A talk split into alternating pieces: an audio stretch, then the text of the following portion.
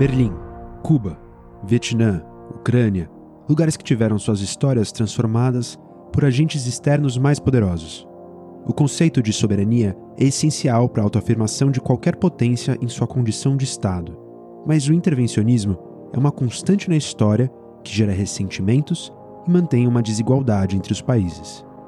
E o que Star Wars tem a ver com tudo isso? No episódio de hoje, vamos investigar diferentes casos de políticas intervencionistas dos Estados Unidos, da União Soviética, da República Galáctica e do movimento separatista. Eu sou o Chris. E eu sou o Pedro. Nós somos dois apaixonados por Star Wars que interpretam a fantasia para refletir a realidade, construindo pontes entre o nosso cotidiano e uma galáxia muito, muito distante.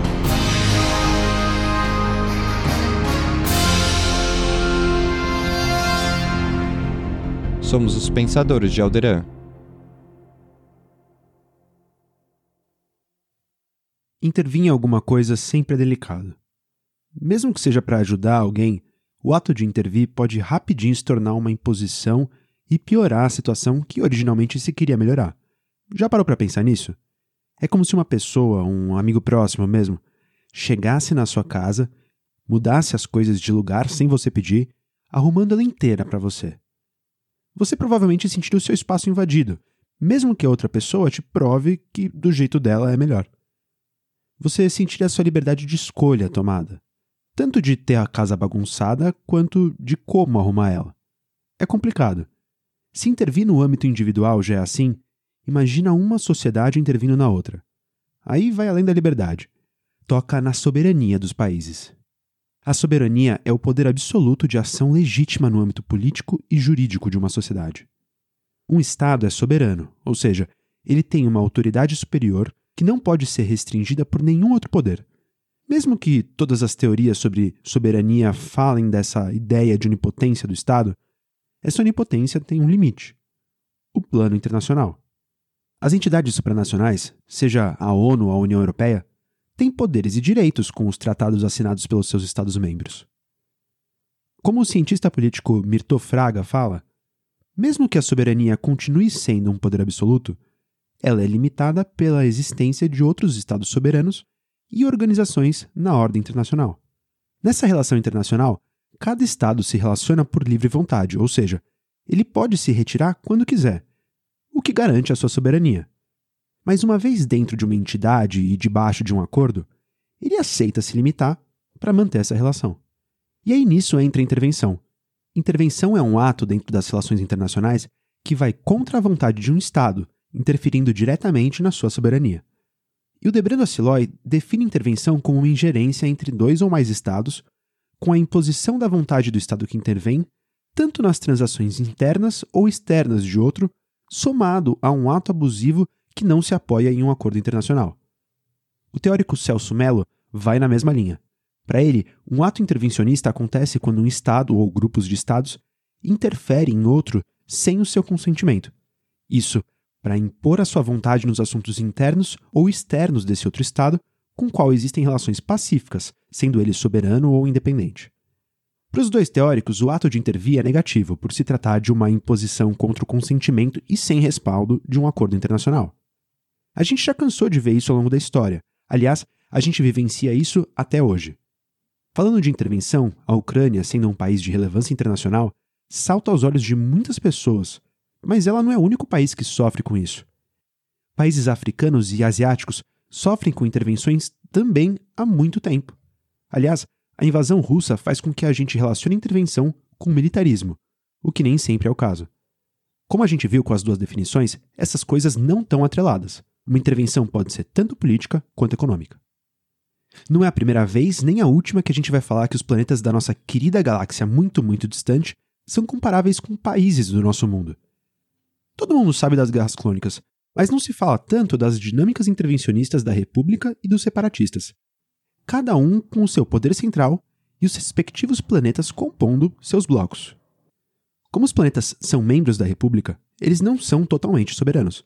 Eles estão dentro de um acordo interplanetário e a soberania deles está limitada. Então, nem tudo que a República faz é um ato intervencionista.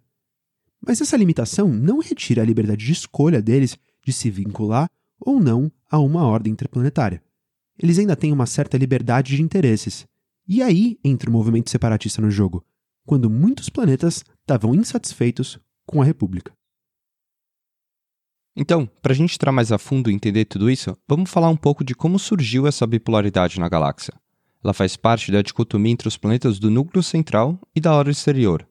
Essa dicotomia já vem há séculos, 200 anos antes da crise separatista, quando o governo da chanceler Li Nassau começou um enorme projeto de expansão, atraindo novos membros e construindo grandes estações espaciais, a mais famosa conhecida como O Farol. Tudo parecia ir bem até a República sofrer grande resistência de um grupo conhecido como os Nihil, saqueadores anarquistas que atuavam e controlavam parte da aula exterior. O ressentimento começa aqui. Esse problema criou um temor nos planetas do núcleo que achavam que os novos membros da aula exterior usariam suas riquezas no centro contra os Nihil. Isso apenas deteriorou com o tempo. Esse medo interferiu na admissão de novos membros. Alguns planetas tiveram seus processos alongados por quase um século. E uma vez dentro do Senado, eram esquecidos ou ignorados por panelinhas dos planetas centrais que não queriam perder a sua influência nas decisões políticas, preservando seus interesses em detrimento dos planetas da orla exterior. Um complexificador disso é a grande distância da sede do governo com esses planetas, que dificultava para as políticas chegarem com eficácia na aula exterior. Além disso, a sua falta de disposição em lutar contra os sindicatos criminosos que assolavam a orla exterior, seus planetas começaram a acreditar que ele tinha de fato os abandonado em detrimento dos planetas ricos do centro. Com o tempo, eles formaram blocos setoriais para impor maior representação e direitos dentro da República. Isso leva a muito uma divisão que a gente já tem aqui faz décadas, nosso planeta poderia ser dividido entre os países desenvolvidos e os países subdesenvolvidos, que informalmente chamamos de Norte e Sul, Norte desenvolvidos e Sul subdesenvolvidos. Uma ilustração que representa muito bem essa divisão é a famosa Rodada de Doha.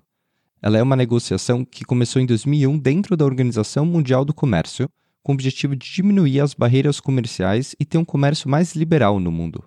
Um dos pontos mais controversos é a questão dos subsídios agrícolas. Os países do Sul reclamam que os países do Norte têm muitos subsídios agrícolas e isso impede a competitividade de seus produtos, emperrando a melhoria e o avanço do comércio internacional. Mas aquela disputa que deu origem ao movimento separatista vai além dessa separação norte-sul que a gente tem aqui. Um dado momento, ela ficou tão acirrada a ponto das guerras dos clones abranger uma galáxia inteira. Essa bipolaridade se assemelha muito ao da Guerra Fria. A política bipolar dos Estados Unidos e da União Soviética era fundada num comportamento de intervenções indiretas e medidas visando arrecadar zonas de influência, com a manutenção da soberania dessas superpotências. Outro fato que aumenta essa similaridade foi a centralização de poder que a República e os separatistas sofreram. Esses blocos de influência estão entre as cúpulas de poder de cada organização e seus devidos planetas. Mas muitos que se juntaram ao movimento separatista não queriam lutar é só viver pacificamente numa ordem fora da influência da República. O que é o caso também de alguns planetas republicanos, que até o final da guerra continuaram buscando alternativas diplomáticas para o fim do conflito. E aí, cúpulas de poder mantinham a guerra, assim como na Guerra Fria, em que as superpotências tinham o interesse de manter esse conflito indireto acontecendo. Por exemplo, a Padme tentou desfazer essa dinâmica ao visitar uma senadora separatista e por fim à guerra, ela foi conversar com uma velha amiga, Mina Bonteri, antes da República aprovar uma lei investir mais no seu exército. O problema ali, além da guerra, óbvio, era que a República já estava muito endividada com os bancos. Então, começou um movimento entre os senadores para se criar uma lei que deixasse ela abrir mais linhas de crédito para fazer esse financiamento. Isso só iria gerar uma desregulamentação bancária e jogar para o espaço as contas da República por muito tempo. Coisas que a gente fala um pouco no episódio 4 dos Pensadores, quando a Padma discursa sobre investimentos militares em detrimento de investimentos de educação, infraestrutura e enfim. Então, quando a gente for falar dos separatistas e da República, a gente não está falando deles como um todo. Existem pessoas que iam contra a sua própria cúpula de poder. Mas como a gente falou, o intervencionismo acontece quando um Estado interfere num segundo. No caso de lá, seria a cúpula tanto da República quanto dos separatistas intervindo em um planeta específico, mesmo que seja seu próprio membro. E para piorar, a gente lembra que o antagonismo foi manipulado pelo Palpatine. Porém, uma vez plantado, os eventos que se sucederam foram genuínos. Ele só precisava manter um papel ativo aqui e ali nos momentos mais delicados para manter a guerra acontecendo.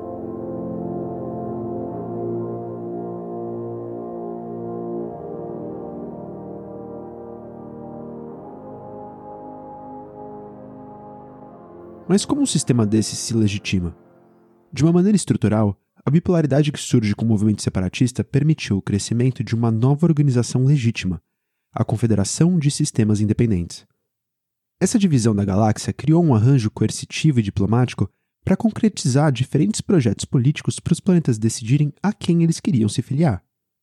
Os teóricos realistas que veem o Estado como um ator majoritário nas relações internacionais enaltecem a soberania como um princípio para garantir a supremacia do Estado no âmbito doméstico e interventor no âmbito global. Isso é legítimo através da busca pelo poder absoluto, da razão sobrepondo a moral, do uso da força e de qualquer outro conceito. Entre a década de 60 até o final dos anos 80, isso se deu tanto com a descolonização de países na África e na Ásia, quanto com a ampliação do número de membros da ONU e a implementação de regimes ditatoriais na América Latina. Do outro lado, as ações da União Soviética visaram integrar as nações do leste europeu. Para a economia, eles criaram a Comecon, o Conselho para Assistência Econômica Mútua, e para a integração militar, o Pacto de Varsóvia. Mas isso não teve o mesmo impacto no mundo que as ações dos Estados Unidos. A construção de uma paz aparente para os países capitalistas foi um dos aspectos primordiais da Guerra Fria. Ela ficou conhecida como Pax Americana. No caso estadunidense, esse modelo não conseguiu impedir conflitos regionais, mas conseguiu manter os conflitos sob controle, evitando que eles virassem conflitos mundiais. Como o próprio nome diz, isso não aconteceu na Guerra dos Clones. Se a gente puder chamar assim, a Pax Republicana também tinha o objetivo de criar um monopólio de decisões estratégicas nas suas mãos, mas sob a bandeira de que os separatistas estavam quebrando a paz milenar e que eles iriam destruir o estilo de vida republicano. O mesmo discurso dos norte-americanos. Em ambas as políticas de paz, cada um fez uso de um grande exército para proteger o seu domínio. No pós-guerra, as nações recém-independentes dos impérios europeus tiveram um papel importante na corrida das superpotências por parceiros. Isso porque, além de elas estarem ideologicamente mais alinhadas à União Soviética, elas tinham neles um apoio militar para a proteção contra suas ex-metrópoles. Muitas delas estavam buscando alternativas para não caírem mais uma vez numa dinâmica imperialista. Pensando nisso, o Kremlin foi relutante em atuar de maneira muito direta nesses países, sabendo que isso seria visto como expansionista e levaria a um confronto direto com Washington. Mas, por outro lado, a política dos separatistas foi muito mais agressiva. Mesmo antes da guerra, os separatistas não hesitaram em buscar novos aliados. Além de diversos planetas da orla exterior, o próprio Conde Ducan foi atrás do mundo corporativo. Ele prometeu assentos no Conselho Separatista e lucros imensuráveis para o clã bancário, para a Guilda do Comércio, para a União Tecnológica e para a Federação de Comércio. Aliás, muito antes disso, vários senadores gradativamente começaram a ser simpáticos à causa separatista e receber ordens de uma figura misteriosa em linhas criptografadas de comunicação. Não por acaso, anos antes da guerra começar, ao virar senadora, a Padme dizia que já sentia um ar diferente no Senado. Nessa época, ela conheceu a Mina Bonteri, que, antes de ser uma separatista, foi sua mentora. Um dia, a rainha Amidala ouviu a sua amiga conversando com essa figura dos hologramas. A Bonteri jurava lealdade àquele que ela chamava de meu senhor, que, ao que tudo indica, era o Conde Ducan. O movimento separatista parecia para alguns muito atrativo, e um bom exemplo disso é Ródia. Mesmo que no início da guerra, os rodianos tiveram muitas de suas naves de bens e suprimentos roubadas por piratas, o que fez com que sua população sofresse com a fome crescente. O senador rodiano fez um pleito para liberar recursos e suprimentos para o seu planeta, mas a República negou ele, nas suas palavras, se sentiu abandonado por ela. Em paralelo, Nutgun Ray, um dos líderes da Federação de Comércio, fez o que Rodia precisava: a doação de bens emergenciais, prometendo alimentos, naves e proteção. Claro que o senador aceitou e fez um acordo com a Federação. A Padme foi pessoalmente convencer seu amigo Rodiano a se manter leal à República, dizendo que o Nutgun Ray não era confiável e que ele levaria a guerra ao seu planeta como ele fez com Nabu, o planeta dela. Ela não conseguiu convencer o senador. Ele disse que ela tinha chegado tarde demais e que já tinha tomado a melhor decisão para o seu povo, que não tinha outra alternativa. Vamos resumir tudo o que está em jogo por aqui. Uma disputa que tem origem na representatividade entre o centro e a periferia, que acabou gerando a legitimação do movimento separatista enquanto instituição, com uma disputa por zonas de influência em que os dois lados tinham atrativos. Tanto os separatistas quanto os republicanos tinham muito em jogo. Eles precisavam ser incisivos na corrida por parceiros, assim como as superpotências na Guerra Fria. Isso porque essa disputa, além de geopolítica, era pelo coração e pelas mentes dos indivíduos, para promover e defender um estilo de vida.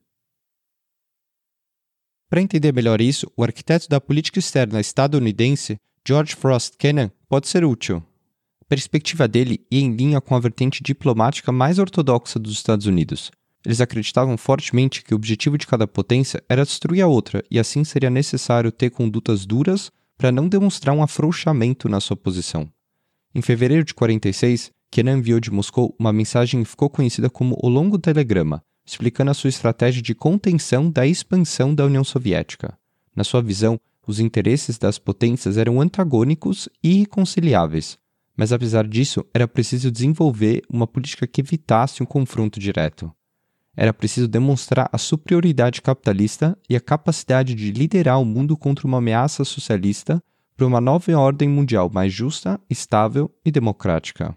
Então, em fevereiro de 1950, ele escreveu um memorando para o secretário de Estado criticando a política externa do governo. A partir daí, ele propôs uma maior tolerância com os soviéticos, que encontravam no governo Truman, até então presidente da época, uma relação exclusivamente militar. Mas ele sabia que para os marxistas o capitalismo carrega o germe da sua própria destruição e que o imperialismo, que é a última fase do capitalismo, só seria superado por meio da ação revolucionária. Ou seja, não havia possibilidade de existir um compromisso sincero entre as potências. Para ele, do lado de lá, na diplomacia soviética, não existia uma busca pela coexistência pacífica. Ao contrário, se adotava uma estratégia bem elaborada de pressão com o intuito de desacreditar e enfraquecer o poder e a influência dos Estados Unidos no mundo. Isso mudou no momento em que a União Soviética montou a sua ogiva de hidrogênio e o Nikita Khrushchev se tornou seu líder. Khrushchev tinha como uma das suas principais políticas criar a coexistência pacífica, declarando isso oficialmente no 20 Congresso do Partido Comunista em 56. Essa virada na política internacional foi o que possibilitou o Kremlin a lançar a maior missão diplomática da Guerra Fria, resolver o problema de Berlim. Até então, ninguém tinha sentado para falar da delimitação das fronteiras de uma Alemanha dividida desde o pós-guerra entre ocidental capitalista e oriental socialista. Berlim virou símbolo dessa discussão porque era uma cidade partilhada e uma ilha capitalista dentro do bloco soviético. A Alemanha Oriental já vinha sofrendo com evasão populacional desde o começo dos anos 50. Por volta de 10 milhões de pessoas migraram da Alemanha Ocidental para a Oriental. Para ter uma ideia, só em 53, 122 mil pessoas fugiram, número que foi o dobro do ano anterior. Khrushchev, então, precisava imediatamente adressar esse problema por conta do prejuízo dessa migração à imagem do socialismo.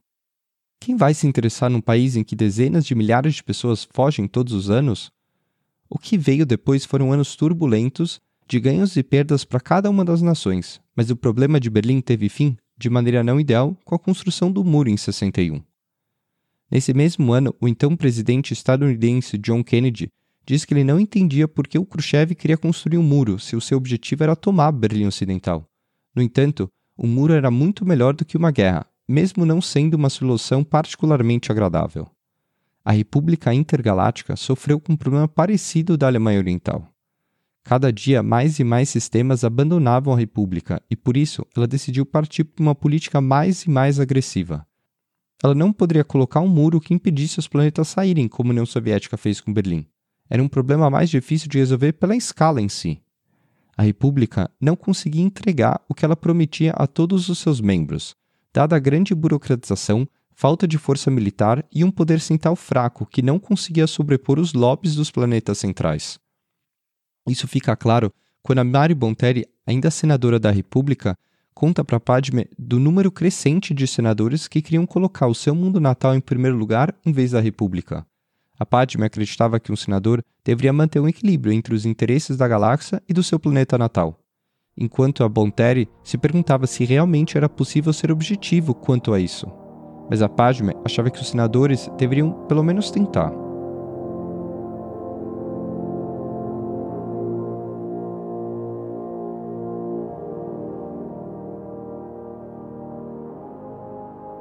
Nessa perspectiva dos planetas, a gente vê como era delicado se impor naquele cenário bipolar. Existia uma pressão de todos os lados para que eles abraçassem uma das causas e entrassem na guerra. O exemplo talvez mais brutal dessa intolerância é o caso da Vila Lurmen, do planeta Migito. Ela foi encontrada pelos Jedi que pediram aos moradores para ajudar o Anakin, que estava sofrendo com ferimentos graves depois da queda da nave deles.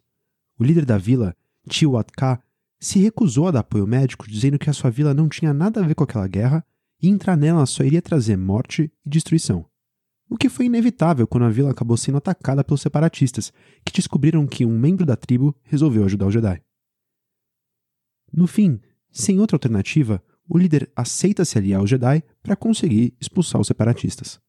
Mas fica a provocação: que diferença iria fazer para o conflito como um todo o apoio ou não de uma vila inexpressiva em um planeta como Migito? Bom, na dinâmica bipolar, toda e qualquer resistência tem que ser aniquilada. As potências não estão dispostas à coexistência. Os separatistas, além de ataques militares, também usavam políticas econômicas para interferir nos planetas, fazendo bloqueios comerciais em planetas específicos. Foi o caso de Nabu antes da guerra e depois Pantora. O bloqueio a Pantora foi cruel até o ponto da população passar fome porque nenhuma mercadoria conseguia chegar no planeta. Enquanto isso, a democracia em lenta, não conseguia resolver o problema. A Federação de Comércio, que tinha representação no Senado, buscava legitimar o seu bloqueio e isso era uma tática que se repetia com vários planetas. O entrave, então, levava a um descontentamento e uma vontade crescente dos cidadãos a se alinharem com o movimento separatista. E, como sempre, na hora de maior sofrimento e desespero, o Conde Ducan aparecia para oferecer ajuda imediata. Com a pressão popular para resolver o problema logo, entre os governantes, a resolução do bloqueio comercial se dava de uma forma rápida em troca de um alinhamento formal do planeta à causa separatista. No caso de Pantora, o Conde Ducan ainda mandou sequestrar a filha do presidente para gerar uma pressão ainda maior na decisão do planeta se alinhar a ele. Felizmente, o plano saiu pela culatra e a senadora do planeta, com a ajuda da Soukatano, localizou a criança em uma nave da Federação e isso foi usado como alavanca nas negociações para pôr fim ao bloqueio comercial. Essas táticas mostram o quão longe uma potência pode ir para garantir seus interesses, para que ninguém fuja da sua influência ou flerte com seu rival, mesmo aqueles que declaram neutralidade. E se você acha que só os separatistas faziam isso, a República também fazia ela era bastante agressiva com aqueles que queriam permanecer neutros. Não à toa, alguns planetas criaram um conselho de planetas neutros que chegou a ter 1.500 membros. O planeta de Mandalor foi um dos primeiros a entrar nesse conselho e, sendo uma liderança nesse movimento, sofreu fortemente com diversas recusas da República em trocas comerciais e nas suas relações externas. Até o ponto de muitas mercadorias básicas só estarem disponíveis para a população no mercado negro, ou seja, tanto separatistas quanto republicanos estavam igualmente dispostos a sufocar uma população em troca de apoio político, assim como os Estados Unidos e a União Soviética. Os blocos da Guerra Fria, com dinheiro e influência, usavam a narrativa de um melhor desenvolvimento dos outros países para manter eles à sua mercê, o que nem sempre funcionava. Talvez o caso mais extremo que a gente conheça seja o caso cubano. Nos anos 60, os Estados Unidos orquestrou um bloqueio econômico do continente inteiro contra a ilha. Eles não poderiam fazer comércio com nenhum país capitalista americano, e isso foi o que de fato obrigou Cuba a se alinhar com os soviéticos, simplesmente por falta de alternativa. Para se ter uma ideia do impacto desse bloqueio, mesmo que muitos países já façam comércio com Cuba desde que a administração Barack Obama acabou com o embargo em 2016, ainda hoje existem muitos resquícios de produtos soviéticos na vida dos cubanos. A abundância daqueles carros da década de 60 e 70, por exemplo, é um retrato nas ruas de um país que ficou congelado no tempo por conta de tudo isso. É difícil conseguir escapar das zonas de influência da polarização em um cenário como esse. Se em outra galáxia Mandalor foi um exemplo de liderança que organizou aqueles que pretendiam permanecer neutros, aqui a gente tem um grande exemplo disso no governo de Gamal Abdel Nasser, no Egito. Eleito presidente em 1954 com uma plataforma nacionalista contra o imperialismo britânico, o Nasser fundou o movimento Pan-Arabismo, que tinha como objetivo unificar os interesses dos países árabes. Com isso, além de se opor aos países ocidentais, ele também queria se opor a novas formas de imperialismo e ter uma nova política para eles. Aqui no Brasil, Jânio Quadros teve uma política externa independente, em que ele almejava ter relações políticas e comerciais com ambas as potências. Os principais marcos dessa política foram a retomada das relações com a União Soviética, a redefinição da relação com os Estados Unidos e diversas relações com países não alinhados às duas potências. Isso levou, por exemplo, ao seu vice-presidente João Goulart fazer uma viagem à China para gerar maior comércio entre as nações. Além disso, em 1961, ele condecorou Che Guevara com a maior honraria que o Brasil concede para estrangeiros. Tudo isso, claro, levou a uma insatisfação interna muito grande. As suas políticas eram consideradas de esquerda e existia um medo que o Brasil se alinhasse mais com os soviéticos. Os Estados Unidos também começaram a ficar de olho pelo nosso território ser geograficamente estratégico. Uma vez que o Jânio renunciou à presidência ainda em 61 e o Jango assumindo o cargo, os estadunidenses não hesitaram em intervir mais diretamente na política brasileira, culminando com o golpe de 64. Como a gente comentou antes, as primeiras políticas externas da Guerra Fria foram investimentos paramilitares que tinham o objetivo de captar novos aliados de maneira econômica e política. Mas com resultados piores que o esperado, eles abandonaram esse modelo e passaram a organizar golpes militares seguidos da implantação de regimes autoritários que oferecessem mais estabilidade aos seus interesses.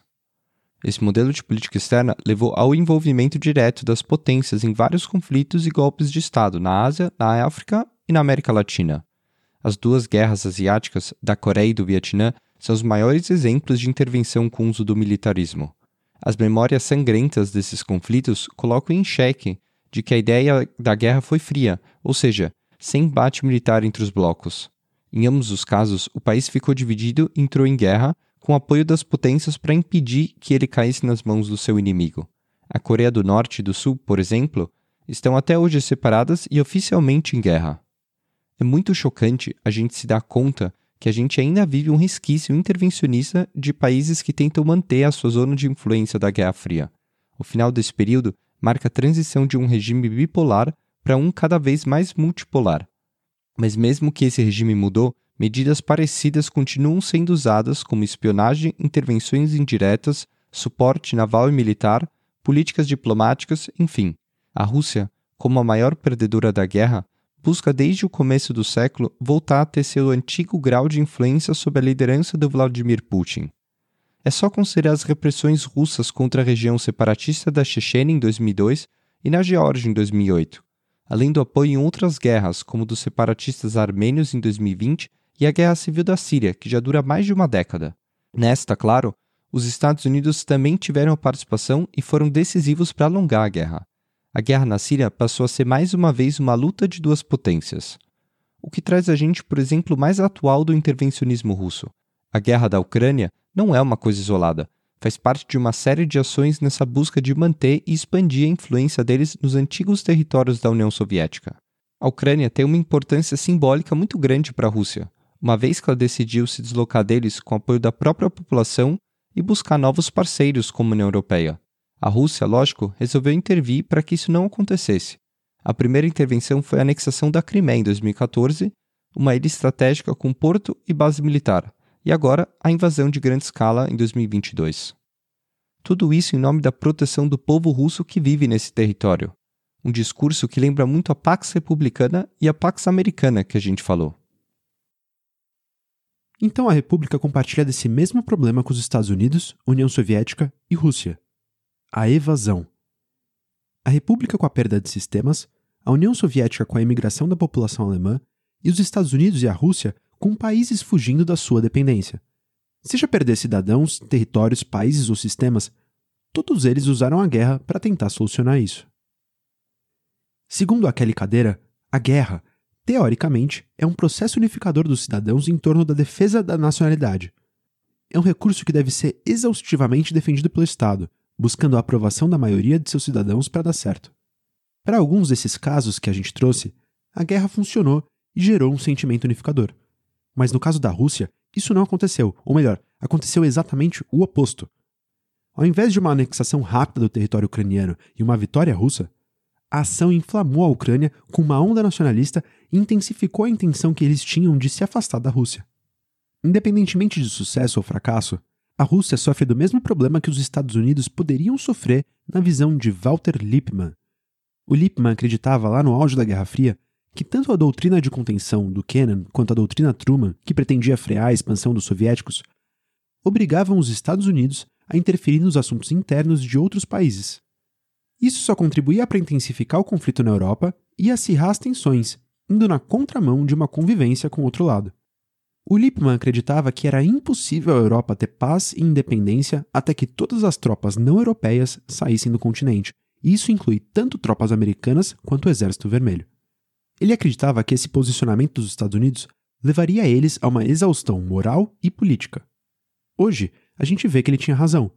Os Estados Unidos tiveram diferentes problemas em diferentes momentos da história, usando diferentes estratégias exatamente por serem a potência que impôs ininterruptamente os seus valores ao seu bloco. A sua política era um obstáculo para a paz e independência de onde intervissem, desgastando a visão que os outros tinham deles. E não só na Europa. A intervenção estadunidense pode ser observada em vários processos de independência na América no século XIX. O exemplo de Cuba é bastante interessante. Em 1895, Cuba iniciou a sua guerra de independência contra a Espanha. Com o fim da guerra, em 1898, a Espanha renunciou à sua soberania sobre Cuba e, pelo Tratado de Paris, entregou ela para os Estados Unidos, que tinham ajudado os cubanos na luta. Nessa, Cuba só foi ter a sua independência de verdade em 1902 e ainda teve que ceder o território de Guantánamo para os Estados Unidos. As intervenções se arrastaram no século XX com diversos golpes civis e militares com a Operação Brother Sam na América Latina. Brasil, Argentina, Chile e Uruguai, só para citar os maiores, sofreram com a premissa de evitar a expansão de ideais socialistas no continente. Em nome disso, os Estados Unidos se desgastaram com todo mundo. Mas para eles, enquanto o desgaste fosse externamente, tudo bem. Internamente, a ideia de que o povo estadunidense foi criado por Deus para guiar toda a América legitimava qualquer intervenção. Isso que foi chamado de doutrina do destino manifesto lá no século XIX era a narrativa que o povo precisava comprar. Ela pode parecer distante, mas não é. Muitos acreditam nisso até hoje. É o sentimento que permite que eles ajam como a polícia do mundo, como muitos falam. É o que permite que eles lutem pelos valores que eles acreditam, que permite, na analogia da casa, lá do começo do episódio, que eles entrem e arrumem a bagunça dos outros, sem serem chamados. Acontece que, nos últimos 50 anos, as coisas começaram a mudar. A exaustão moral começou a bater nos próprios estadunidenses.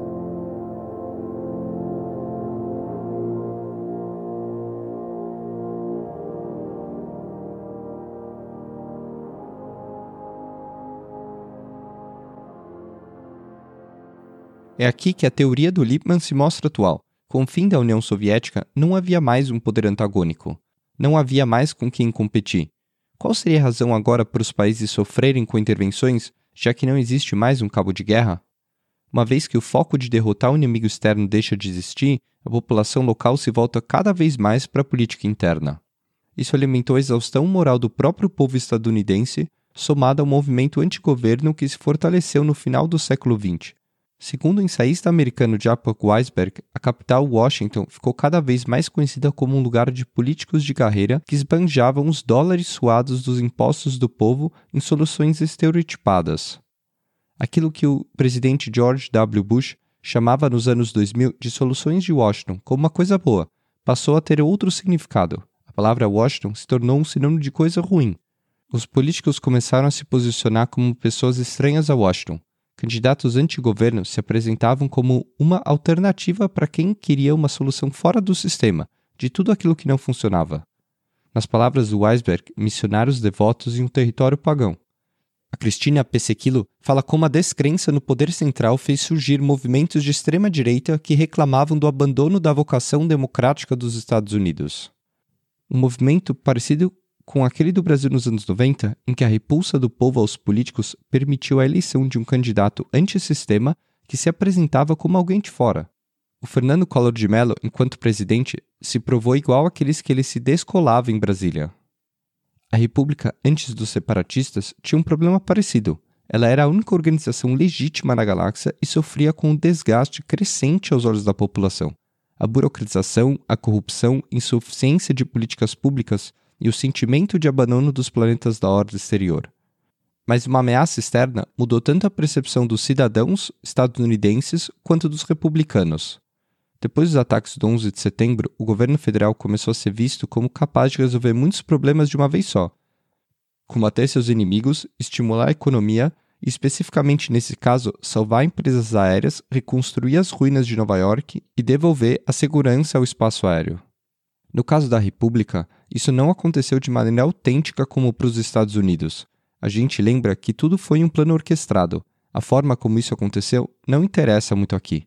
O importante é que o chanceler Palpatine recebeu poderes emergenciais do Senado, fortalecendo o poder central. E à primeira vista, isso foi visto como positiva para muitos senadores, que vinham descontentes com o poder central fraco, incapaz de liderar políticas públicas que, em muitos casos, só beneficiavam grandes corporações. Tanto é que a Federação de Comércio tinha um assento no Senado, com o mesmo status de um planeta. Essa centralização de poder possibilitou a aprovação do Grande Exército da República e a entrada na guerra contra a confederação desses sistemas independentes. E assim como Kelly Cadeira afirma, como o Estado que consegue fazer uma campanha exaustiva a favor da guerra, a República conseguiu a aprovação dos seus cidadãos nessa empreitada contra o seu inimigo externo, deixando a exaustão moral de lado e, mais uma vez, chancelando as políticas intervencionistas de Coruscant. Mas tudo isso vem a custo de mais intervenções, tanto a República com a Guerra dos Clones, quanto os Estados Unidos, que invadiram o Iraque em 2003 e antes disso o Afeganistão em 2001, que só completou a retirada de suas tropas 20 anos depois. Então, alguém poderia pensar: a resposta seria não intervir? Vamos investigar. Nas relações internacionais, há quem diga que a exaustão moral e esses problemas se relacionam com a ideia de não intervenção. O Christian Wolff acredita que os Estados têm direitos iguais à soberania e liberdade para direcionar sua política interna, o que implica que, se a soberania é absoluta, o direito de não intervenção também seria. Ou seja, a não intervenção é o princípio que proíbe um Estado de intervir no funcionamento de poderes públicos estrangeiros. Mas a não intervenção também pode ser uma forma de intervenção. A doutrina Monroe da América para os americanos é um marco desse princípio. Ela surge para os norte-americanos terem medo dos europeus reconquistarem as suas colônias.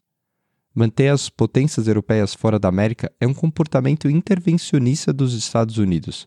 Apoiar a não intervenção dos europeus, no fundo, é uma defesa dos seus interesses para manter mais influência. O que faz a régua entre intervenção e não intervenção mais tênue. Se o argumento é que ninguém deveria intervir num lugar, qual o argumento que uma potência vai usar para invadir esse lugar se ela deixar de seguir os interesses dela? A República tinha uma política externa de não se envolver com os planetas neutros. Mesmo declarando oficialmente que ia ajudar esses planetas em momentos de crise, na prática ela encontrava desculpas para não ajudar. Mas quando o novo governo emergia e quebrava a sua neutralidade, essa política era abandonada. O exemplo disso é Mandalor, a gente comentou que eles faziam parte do Conselho dos Planetas Neutros e sofreram com a negligência e embargos da República por conta disso.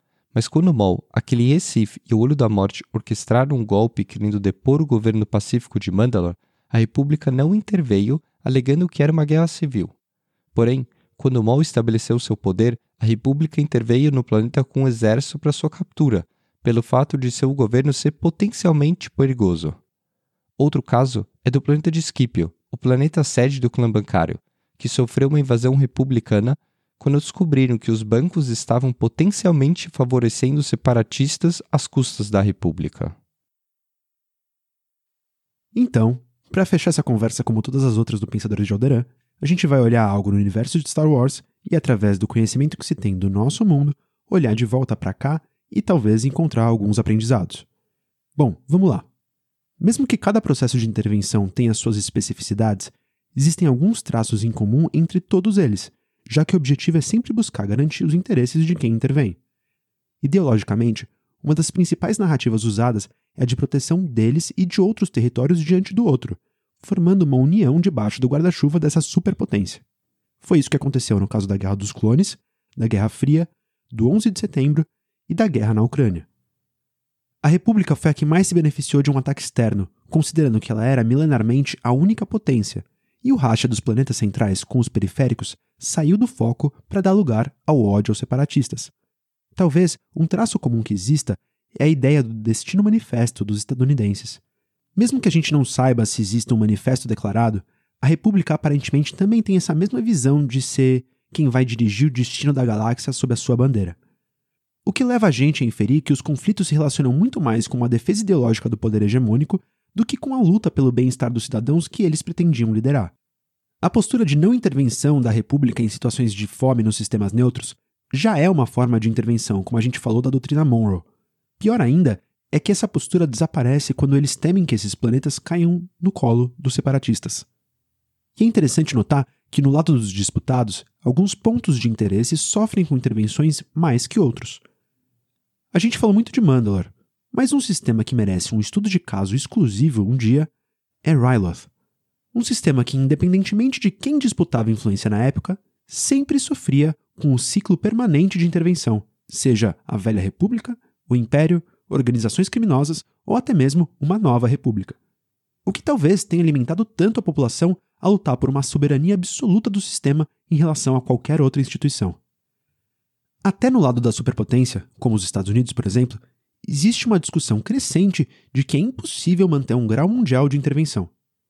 Em algum momento, a sua política interna acaba sendo negligenciada, além do alto custo que isso tem para os cofres públicos. E como Lippmann afirmava faz tempo, há um desgaste e uma exaustão natural dessa política.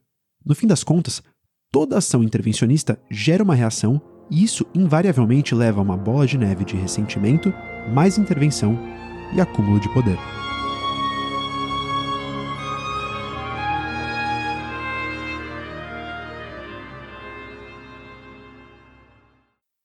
E assim, a gente vai encerrando mais uma transmissão.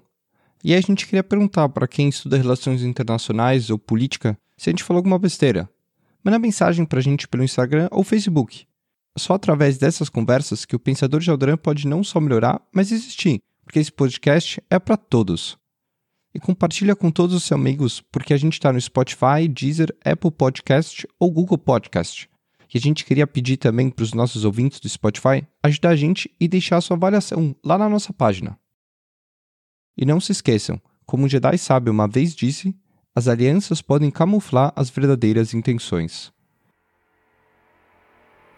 Eu sou o Cris. E eu sou o Pedro. Somos os Pensadores de Alderan.